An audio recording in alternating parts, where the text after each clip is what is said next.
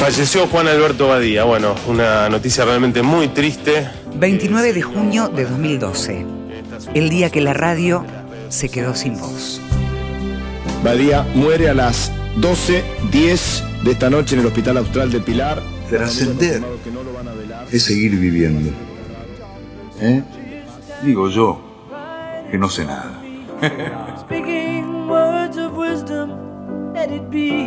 Juan Alberto Badía sabía que transcurrían sus últimos tiempos en aquella ceremonia de entrega de los Martín Fierro de 2012.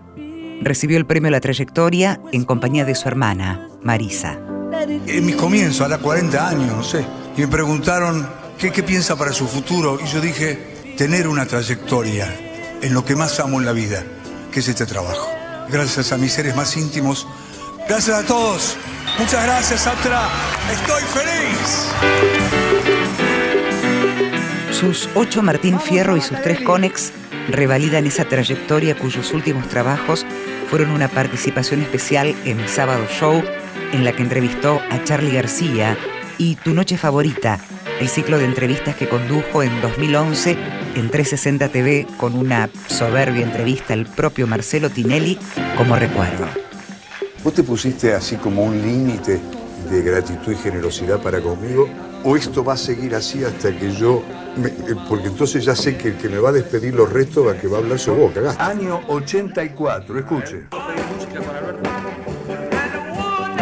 ¿Cuál es su nombre? Fue un animal de radio y un eterno enamorado de la televisión.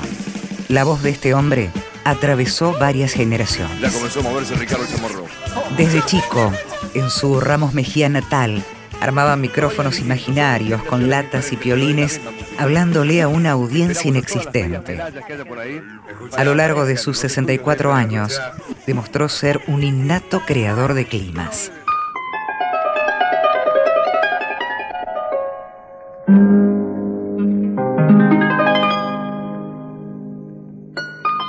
Fue pura magia de radio.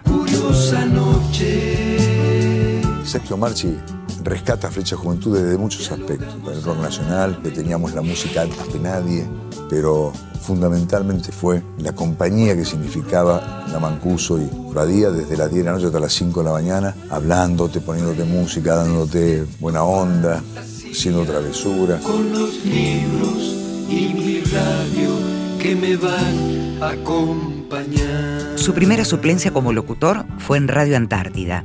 Más tarde vendrían Mundo, Rivadavia y Del Plata.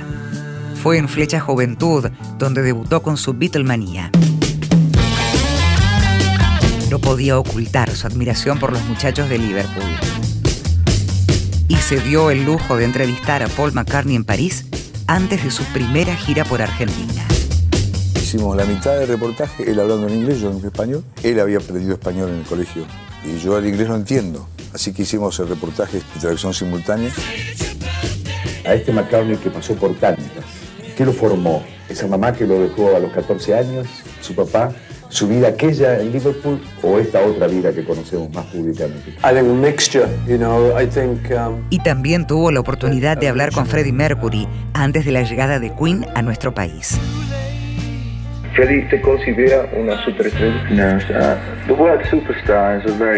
Y en los 80 llegó la consagración. Badía y compañía fue el programa ómnibus que se convirtió en una cita ineludible sábado tras sábado. Desfiló por allí todo lo nuevo del rock nacional. Allí tuvieron su primera vez Cerati, el flaco Espineta, Charlie y tantos más que creyeron en la apuesta de Juan Alberto. Fue el padrino del rock nacional.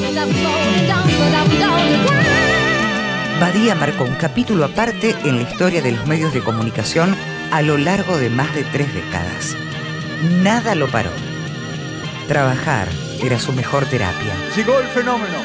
Llegó Charlie García. Marcelo Tinelli, su hijo directo en la profesión, lo convocó para un segmento de entrevistas especiales por Canal 13.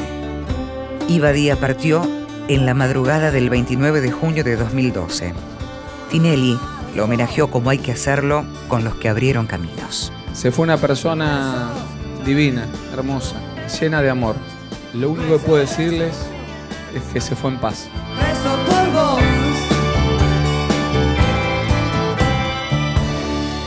Contenidos y memoria histórica. Radio Nacional.